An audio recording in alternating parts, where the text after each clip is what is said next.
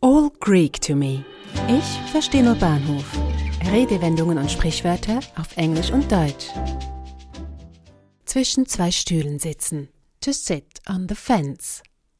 Wo würden Sie lieber sitzen? Auf einem Zaun oder zwischen zwei Stühlen?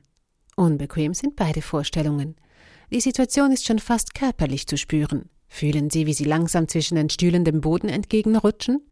Die englische Variante ist nicht weniger unangenehm auf dem Zaun hocken.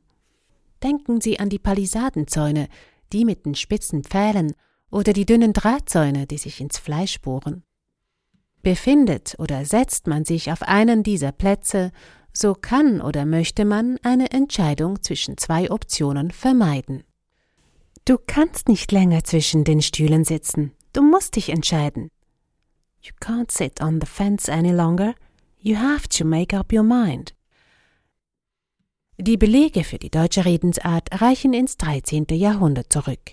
In der mittelalterlichen Männerlyrik, einem Liebesgesang in Gedichtform, wird sie gerne symbolisch für die Lage des Mannes zwischen zwei Frauen verwendet, der aufgrund seines Schwankens bei keiner der beiden zu seinem Ziel kommt.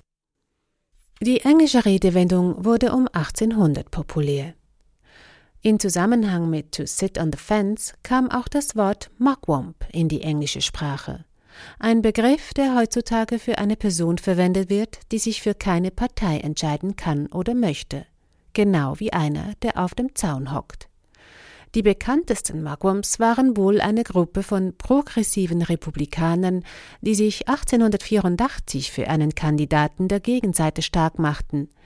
Sie waren Fence-Sitters, Zaunhocker, weil sie sich nicht für den eigenen Kandidaten und somit für ein korruptes System entscheiden mochten, aber trotzdem nicht in die Demokratische Partei wechselten.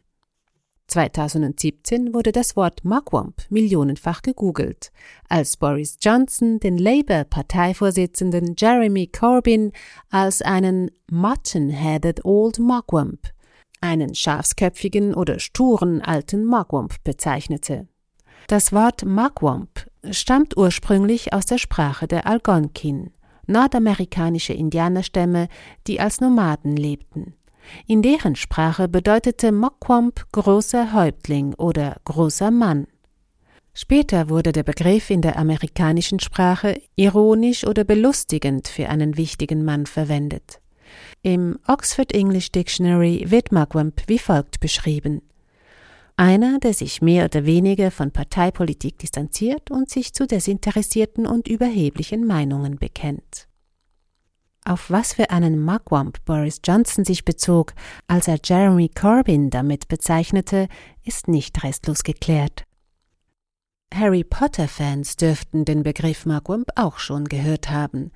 Der Supreme Mugwump ist in den Harry Potter-Geschichten die Bezeichnung für den Vorsitzenden der Internationalen Zaubererkonföderation.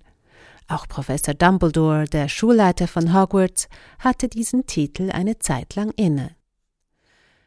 J.K. Rowling, die Autorin der Bücher, dürfte den Begriff wie die Algonquins verwendet haben als großer Führer.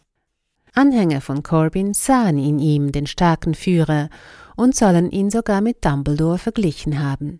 Allerdings setzte J.K. Rowling diesem Vergleich ein Ende, nachdem sie ihren Followern auf Twitter mitteilte, Corbyn is not Dumbledore.